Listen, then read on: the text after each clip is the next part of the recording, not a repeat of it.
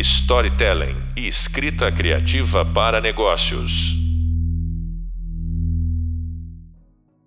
Olá, boa tarde, pessoal do curso de pós-graduação de narrativas para negócios da FAP. Hoje recebendo aqui o Alcimar Souza, médico, psiquiatra, psicanalista, professor do SED Sapiens, poeta e ensaísta.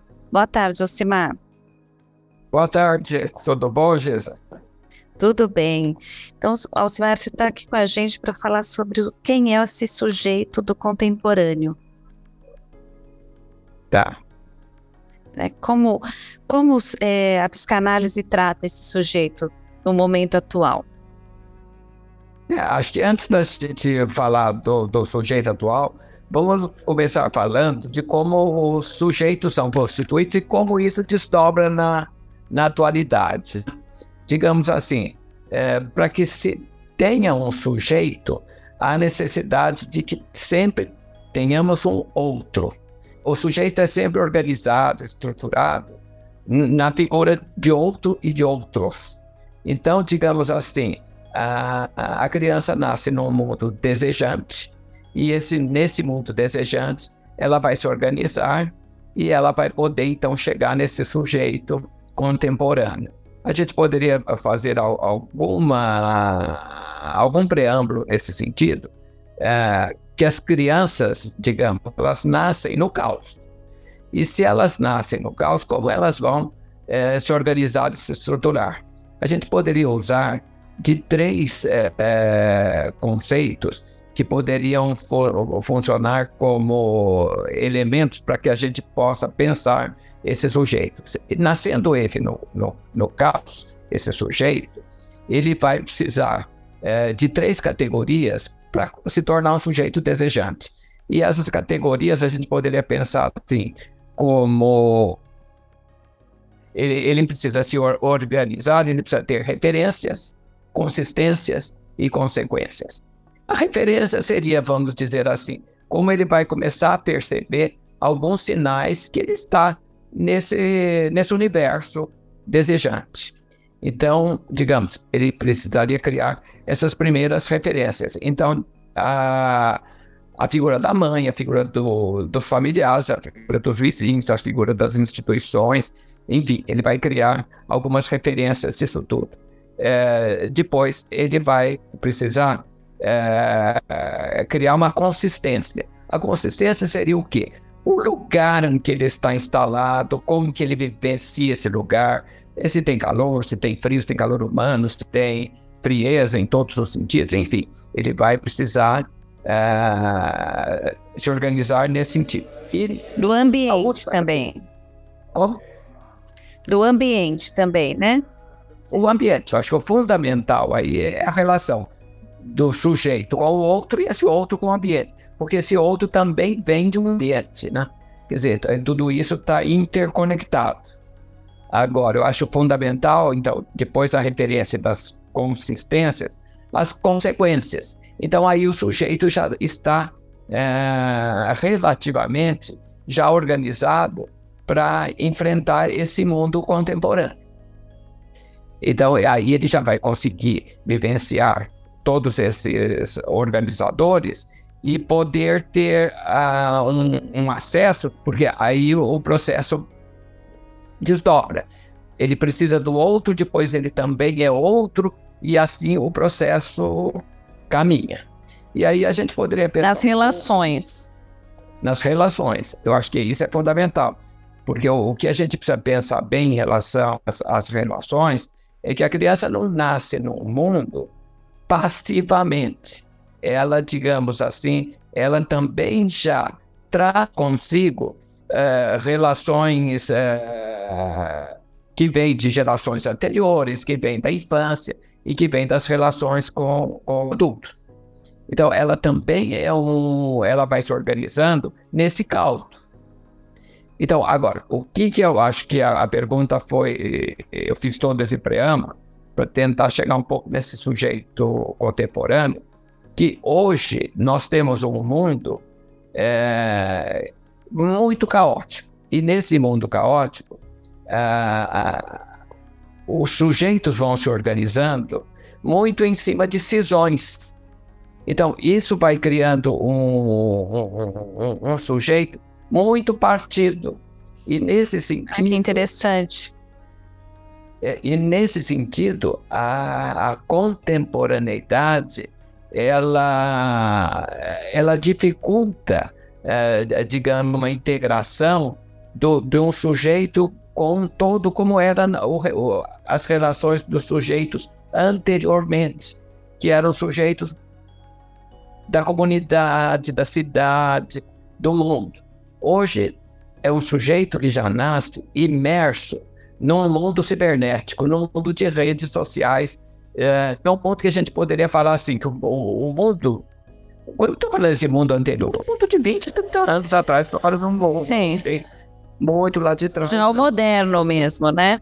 Já moderno. O, o, esse sujeito, ele. É, a gente tentar falar assim, esse sujeito de 20, 30, 40 anos atrás, era um sujeito que nascia então numa família, essa família colocava padrões de classe média, evidentemente média alta.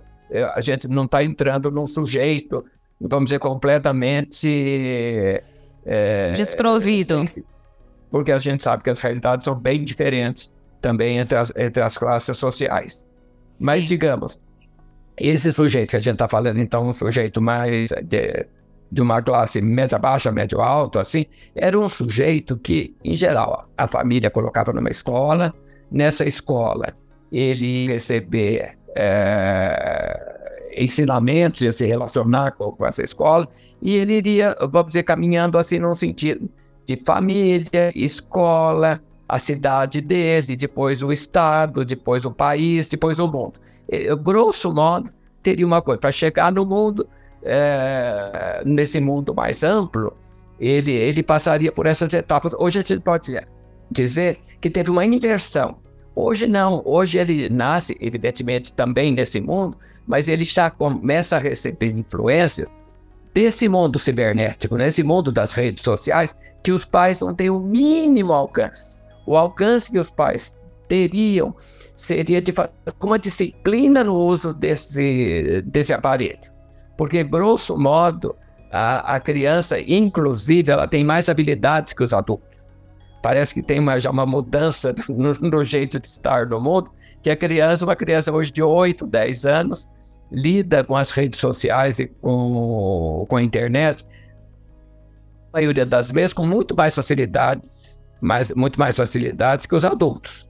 Então nós vamos criar um, esse sujeito contemporâneo ele já vem marcado por essa mudança no social. E aí que entra essa situação das cisões, porque o mundo da, das redes, o mundo da internet, é um mundo extremamente veloz. E o perigo dele, ele tem qualidades, mas vamos falar os perigos primeiro. É, se você pode ter uma experiência com você ou vocês mesmos, o que vocês viram nas redes sociais ontem, se perguntarem para vocês, o que ficou? Em geral, não fica quase nada. Então, isso, é verdade isso. Isso é uma coisa muito grave no sentido de uma certa fixação do, do universo uh, desejante. Porque se isso acontece no universo dos adultos, perceba o perigo que isso pode ocorrer para as crianças, porque vão criando buracos de memória. Porque uma criança que fica, digamos, seis, oito horas por dia, é, ela não preenche com as vivências que as crianças desse mundo de 20, 30 anos atrás, que era mais lento, é, como que essas crianças, vamos dizer assim, tinham um poder de fixação maior. As crianças de hoje têm um poder de fixação menor. Agora, esse é um lado negativo. Agora, outros lados também tem que as redes, a internet trouxe imensas facilidades para para que a gente possa se dirigir nesse mundo contemporâneo. Então não é só negativo. E do que sofre esse sujeito do contemporâneo nesse caos e ao mesmo tempo nesse deleite cibernético? É, eu acho que o que a gente poderia falar desse deleite cibernético, ele, vamos dizer assim, por que que provavelmente criam esses, esses buracos que eu estou falando de memória? Porque as vivências seriam muito mais vivências de gozo imediato, sem marcação é, das memórias. Por quê? Para o gozo não precisa de memória. Agora, para o prazer, sim.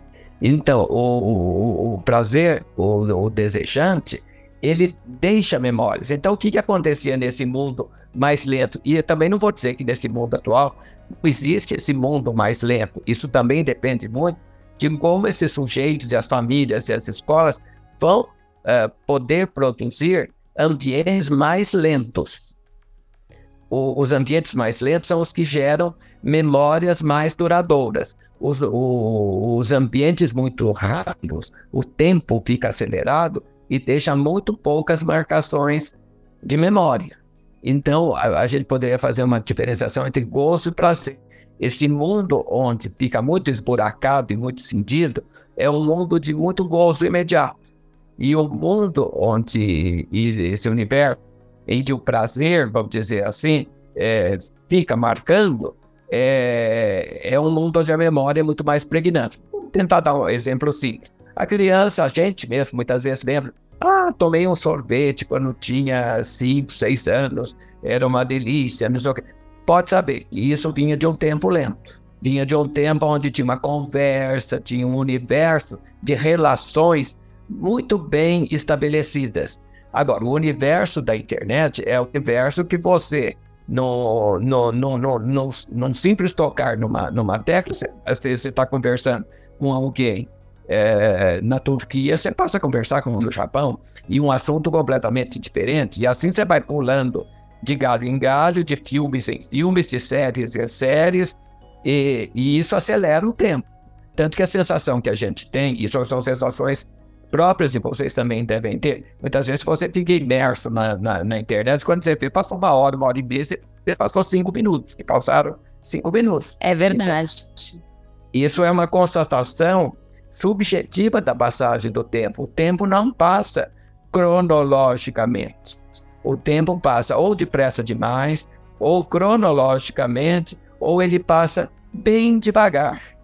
Então, como que a gente poderia propiciar que o tempo também, na, na contemporaneidade, pudesse durar um pouco mais. Eu acho que isso é fundamental, que o, o tempo não é linear, o tempo é exponencial.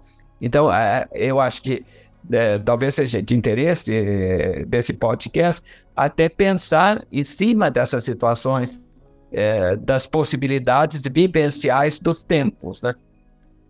E quais são essas possibilidades para a gente pensar um pouquinho?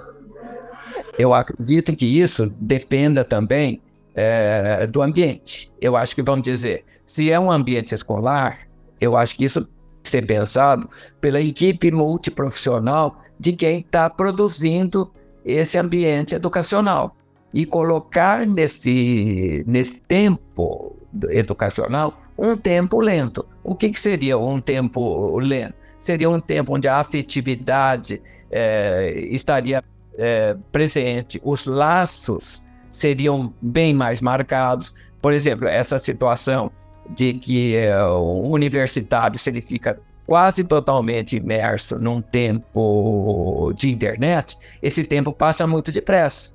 Então, é importante o, o tempo também vivencial é, dentro das escolas. Então, o, o, presencial é fundamental também.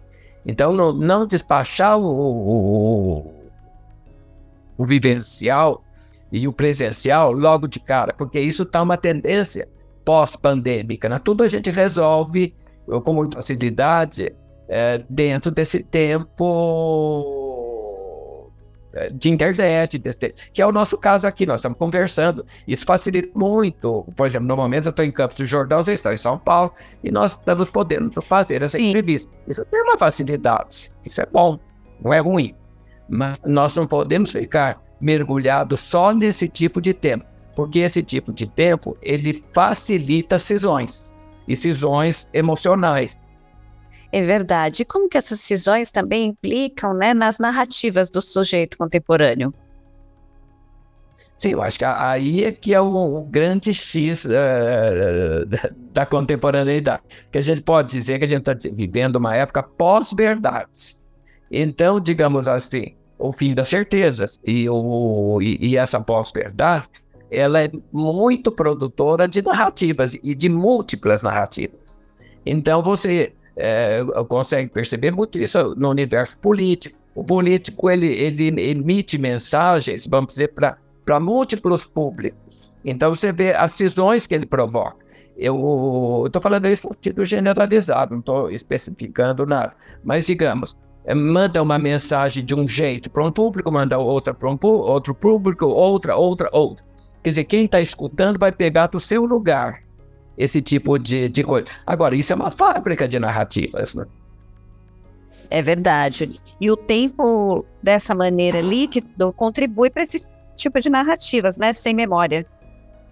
Sem memória, esse que é o X, eu acho que vamos dizer assim, que está tentando fazer o... em defesa de uma certa possibilidade de, de muitas memórias. A memória é importante para fazer todas as organizações. Então, a gente não pode, porque tá, estamos vivendo um mundo de pós-verdade, um mundo, vamos dizer, de multiplicidade, que isso também atrapalhe as, as possibilidades de conexões presenciais. Né? Acho que não vamos deixar de lado, eu, eu, eu, quero deixar bem claro, não sou contra as redes nem contra o nosso tempo. O nosso tempo, o nosso tempo é esse que está aí. A gente está tentando fazer uma certa análise desse tempo. Né? E existe diferenças dos tabus que a gente vive hoje e os tabus que, que vamos dizer assim, constituíram o sujeito da psicanálise lá atrás, na época do Freud? Eu acho que no, na época do Freud, a gente vivia uma época já um pouco pós-vitoriana, mas um, uma época ainda, vamos dizer assim, muito que as famílias eram organizadas muito de uma forma pai, mãe, filhos, a, a, a, relação de uma mulher mais dentro de casa, de o, o pai como provedor. Isso era meio o chavão. Obviamente que não era totalmente assim, mas esse era mais ou menos o chavão. Hoje nós temos multiplicidades nas sexualidades, nas organizações dos, do, dos papéis, é, muitas vezes, vamos dizer, é, também não precisamos, o, o, o, sujeito contemporâneo, ele é muito mais solto, ele não está muito mais preso a, aos chavões do que seria essa época pós, é, pós-vitoriana e ainda vitoriano Freud nasceu em 1856, ainda era uma época bastante vitoriana, foi criado nesse meio, ele, a, a, a teoria que ele produziu é riquíssima, mas a gente tem que ler e reler sobre essa é, é, ótica, gente. Nós não estamos na época dele. Né? E assim como todos os autores, não só Freud, citando Freud, por, por ser um autor, vamos dizer assim, importante nessa na origem desse pensamento psicanalítico e, e também importantíssimo para pensar subjetivações e todas essas coisas que a gente está conversando aqui. Né? E esse, é, isso que você contou, né, Osmar, um pouco dessa ideia do tempo, de como a gente se forma, do sujeito no contemporâneo, os tabus que se transformaram, leva a gente também a pensar assim, né, de é, qual é o mal-estar da civilização digital? Tá. É, eu acredito que o, o, que poderia ser o o mal, o, vamos tentar fazer um preâmbulo. Quando Freud escreveu o mal-estar na civilização, a, o, o, grande vilão da história eram os impulsos. Impulsos eram muito normativos, então isso produzia um recalques. Agora, nos dias de hoje, parece que nós temos uma, uma situação até o contrário. Porque, digamos, os aspectos pulsionais, em geral, hoje não se tem grandes preconceitos no social, para o adolescente, para o jovem, exercer os seus, os seus próprios aspectos pulsionais. Ele está muito mais liberado para isso. Porém, como ele vai fazer a organização disso, às vezes com idade muito precoce? Quer dizer, aí cria um outro tipo de, de mal-estar. Se um era por uma carência e gerava o recalcamento, hoje tem alguma coisa que não é muito recalque, porque no, no as pessoas podem se exprimir, mas concomitantemente elas não sabem como utilizar desses aspectos profissionais para que ela possa se organizar nesse universo do cotidiano de hoje. Né? E nesse sentido de organização, qual que é o papel assim da linguagem? Bom, a linguagem acho que é o fundamental de tudo, de tudo isso que a gente está falando, né? Porque todas essas relações, no fundo, no fundo, elas vão ser organizadas numa linguagem. Então, o, esse aspecto de como, quando eu, eu disse no começo da, da nossa conversa, que o, o, o sujeito era organizado pelo outro, esse outro é um elemento de linguagem. Porque esse outro, o que, que ele traz? Ele traz em si a, uma herança ancestral, que ele vive num meio, num universo datado historicamente, mas ele traz essa herança. Então ele traz essa herança. É uma, uma herança também de etnografia, né? Daquela história da identidade que existe antes dele existir, né? Muito antes dele existir. Ele nasce nesse caos. Então a gente poderia falar assim, que ele traz uma herança ancestral, ele vive uma, uma infância, então ele traz uma herança infantil e ele traz uma vivência do adulto dele. A soma, não é bem soma, eu acho que a, a interpenetração dessa herança ancestral, dessa história infantil e da, da vivência atual, essa, essa interconexão de todas essas categorias, no fundo, no fundo, é que produz o sujeito contemporâneo, né?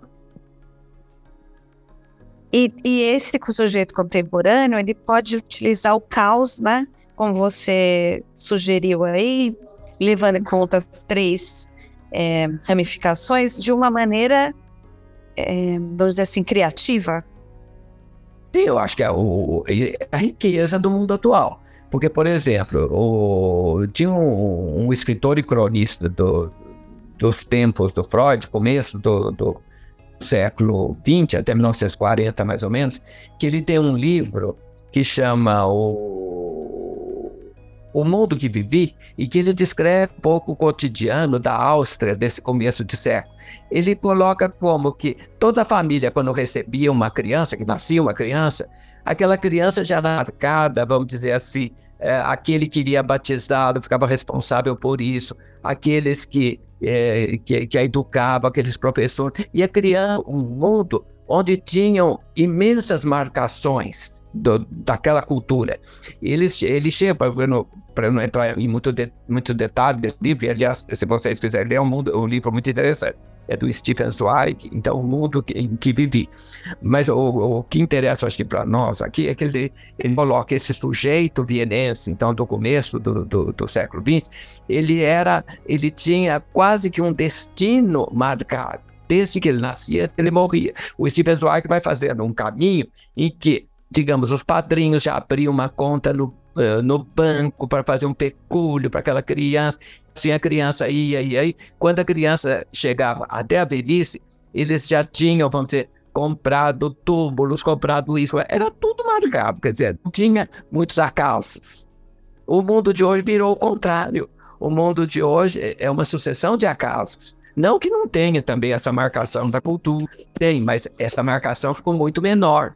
E essa marcação também é importante. Eu não acho que ela é importante como era numa Áustria é, de século, que eu acho que também era uma coisa que cerceava muito o, os universos desejantes. Mas também o mundo de hoje, isso é também precisa, ele necessita ter alguns envoltórios até para você se libertar desses envoltórios, porque senão você cai num universo caótico, né? Sim, caótico e com e como ficam as identificações né, na formação desse sujeito? Então, eu diria que no tempo, vamos dizer, desse começo de século que a gente está fazendo é, essa dupla correlação, a gente está nem relacionando isso com a Idade Média, com idade, nós vamos fazendo um, um recorte bem pequeno, um recorte aí, vamos dizer, do, do começo do século XX e... Do moderno para o contemporâneo, sem, né? Sem muitas. É, é, não, não, vamos entrar em, em detalhes desse universo para trás, que ficaria uma coisa muito mais complexa. Acho que até também não é objetivo eh, da, da, nossa conversa de, eh, de hoje. Mas, digamos, então, o, o que acontecia nesse, nesse universo, vamos dizer, do, do, do começo do século, as identificações eram muito mais rígidas ou pelo menos a, a, as pessoas vestiam-se de identificações para poder funcionar no mundo. E muitas vezes até falsas identificações. Às vezes tinha uma expressão de sexualidade interior e se manifestava é, de, de, de, um jeito público, de uma forma diferente. O, os dias de hoje, a, a sociedade é mais autêntica. É, não que está totalmente autêntica, mas é, é muito mais. Se assumem-se essas porções. E eu acho que isso faz uma diferença importante e acho que, que preciosa. Eu acho que é o lado bom da, da contemporaneidade, né? de, de você poder é, viver muito mais intensamente aquilo que pulsa. Então, eu acho que vamos dizer que essa, essa é uma diferença que, que eu acho que deve ficar bem marcada. E o que tinha também do, do, do, começo do século, então, que as identificações eram muito mais cristalizadas. Hoje, vamos dizer assim, nós temos identificações que eu preferia até chamá-las de singularizações. As pessoas vão singularizando, elas não vão se identificando e repetindo. É, eu acho que essa, essa, essa diferença de conceitos entre identificações e singularizações, eu acho que o contemporâneo dá um passo muito grande. Sim, e com esse, essa maleabilidade, né, o sujeito, então, contemporâneo também constrói é, dentro dessas múltiplas possibilidades, várias narrativas ao longo da vida. Não uma narrativa como essa da Áustria no início do século XIX. 20. Do início do século XX. O, eu acho que é, isso é, é, fundamental. Acho que o ser, o ser, humano é bastante plástico, né? Então ele sai de uma época, entra noutra. E eu acho que a época que nós estamos eh, entrando, e já estamos vivendo é uma época de multiplicidade de identificações não cristalizadas, que a gente então poderia chamar de singularizações.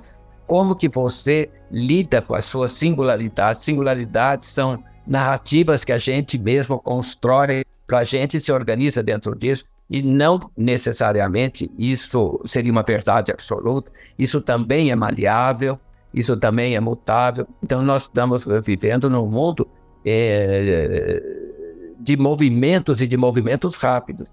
Isso é interessante. Agora, o perigo disso é aquilo que eu falei logo no começo, porque isso também, muitas vezes, desorganiza o sujeito, né? O sujeito se perde dentro disso, né? Então, também tem uma certa é, uma certa báscula entre é, essas situações do tempo lento, do tempo mais acelerado.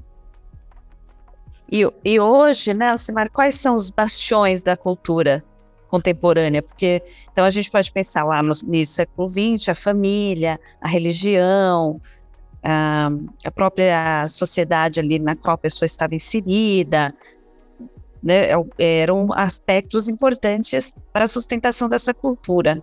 E hoje, quais são, quais são esses bastiões? Eles existem ainda? É, eu acho que eles mudaram um pouco na forma, mas a gente não pode eh, deixar de lado isso que você está colocando, o aspecto religioso. As religiões evangélicas, é, é, elas estão crescendo e bastante. Então, isso não significa que o homem superou essa situação, vamos dizer, de, de religiosidade. A gente tem uma certa ideia que, por exemplo, que a, que a Europa está mais ateia, mas, por exemplo, na realidade brasileira, não sinto isso eu sinto que existe ainda uma, uma pregnância de, de religiosidade, de multiplicidade. Eu acho que a diferença que faz, faz é na multiplicidade das religiões. Porque, é, digamos, se a gente for um pouquinho mais para trás, era a religião católica e protestantes. Agora, não, isso é uma multiplicidade de, de expressões religiosas, mas dá-se uma ideia que o, contemporâneo ainda tem um, um forte apelo na religiosidade. Isso pelo aspecto também da moralidade, ou pelo desamparo que esse mundo contemporâneo causa? Eu acredito que é mais pelo desamparo. Eu acho que esse fim das certezas, isso é muito interessante, mas é muito angustiante também. Isso leva a muitas situações e que, conforme essas angústias também vão se escalando, vão levando a cisões, né? vão levando as questões, que também não é objetivo da, da nossa conversa, mas, eh, digamos, é, se a gente puder dizer, no, no, no, no começo do século, a gente tinha um mundo mais neurótico.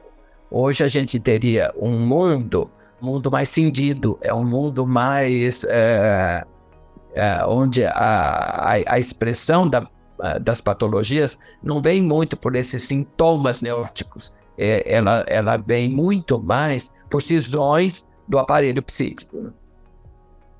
E essas cisões, né, quando a gente pensa em como o sujeito se relaciona com ele mesmo, com o outro, através da linguagem, da narrativa, da construção do pensamento, tudo isso né, faz com que é, o sujeito fique cada vez mais caótico, desamparado e, ao mesmo tempo, com muitas possibilidades de ser feliz e nenhuma é, realizável. Não sei se dá para a gente fazer um, uma correlação é, dessa forma. Ou poucas são realizadas.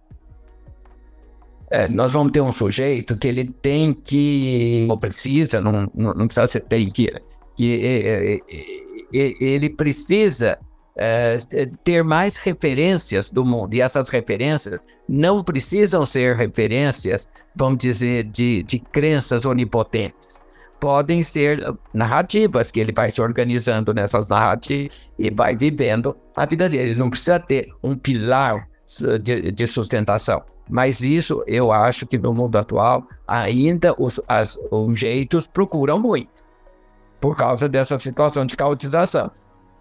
Por quê? Uh, a mim me parece que o, o caminho da religiosidade muitas vezes é para dar uma confiança e, vamos dizer, uma segurança. Agora, é, o, o, me parece que o outro caminho, que também é muito importante, é o caminho da produção-criação. Quer dizer, da pessoa criar o seu próprio o universo desejante. Então, digamos que porque a religião vinha muito para colocar um freio em, em muitas situações, né? ou atualmente para criar um freio que muitas vezes, como está muito caótico, então a religião também vem por esse lado. Agora, com tudo isso, eu também não sou contra as religiões, eu acho que as religiões estão aí e as pessoas estão vivendo e, e elas é, têm direito de procurar aquilo que, que elas acreditam que, que possam fazer sentido para a vida delas.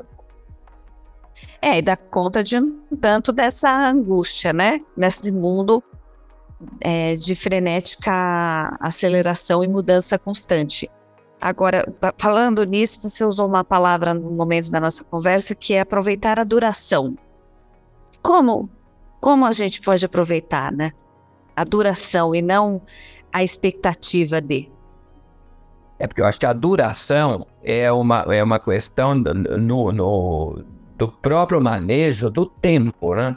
Então, a, como a duração é algo muito da subjetividade. Então, como que você poderia uh, construir para você um mundo de mais experimentações, né? Quer dizer, eu acredito que o mundo que está ah, nascendo daqui para frente, o mundo anterior era um mundo onde se acumulava muito a materialidade. Agora estamos num mundo que é, as pessoas querem muito mais experimentação do que do que esse lado material. Pode ser um universo viciado da, da minha clínica uh, ou do meio que eu vivo. Mas eu vejo uh, os adolescentes, adultos jovens, não estão muito mais interessados em adquirir casa, carro, propriedades. Eles querem, vamos dizer, eles estão muito ligados à experimentação de restaurantes, de de, os veículos, eles preferem Uber, eles podem morar em lugares é, pequenos, não precisa ser mais. É, ninguém tem mais muito então de um palacete, é uma casa pequena. Então, é muito mais um mundo de experimentação do que um mundo de acumulação. Interessante. porque aí a gente tem um espaço aberto para mais subjetivação, né? Projetar e subjetivar aquilo que de fato faz diferença, né? E pensando em tudo isso que a gente está conversando, quer dizer, acho que dava para falar mais um tempão, né? É uma delícia.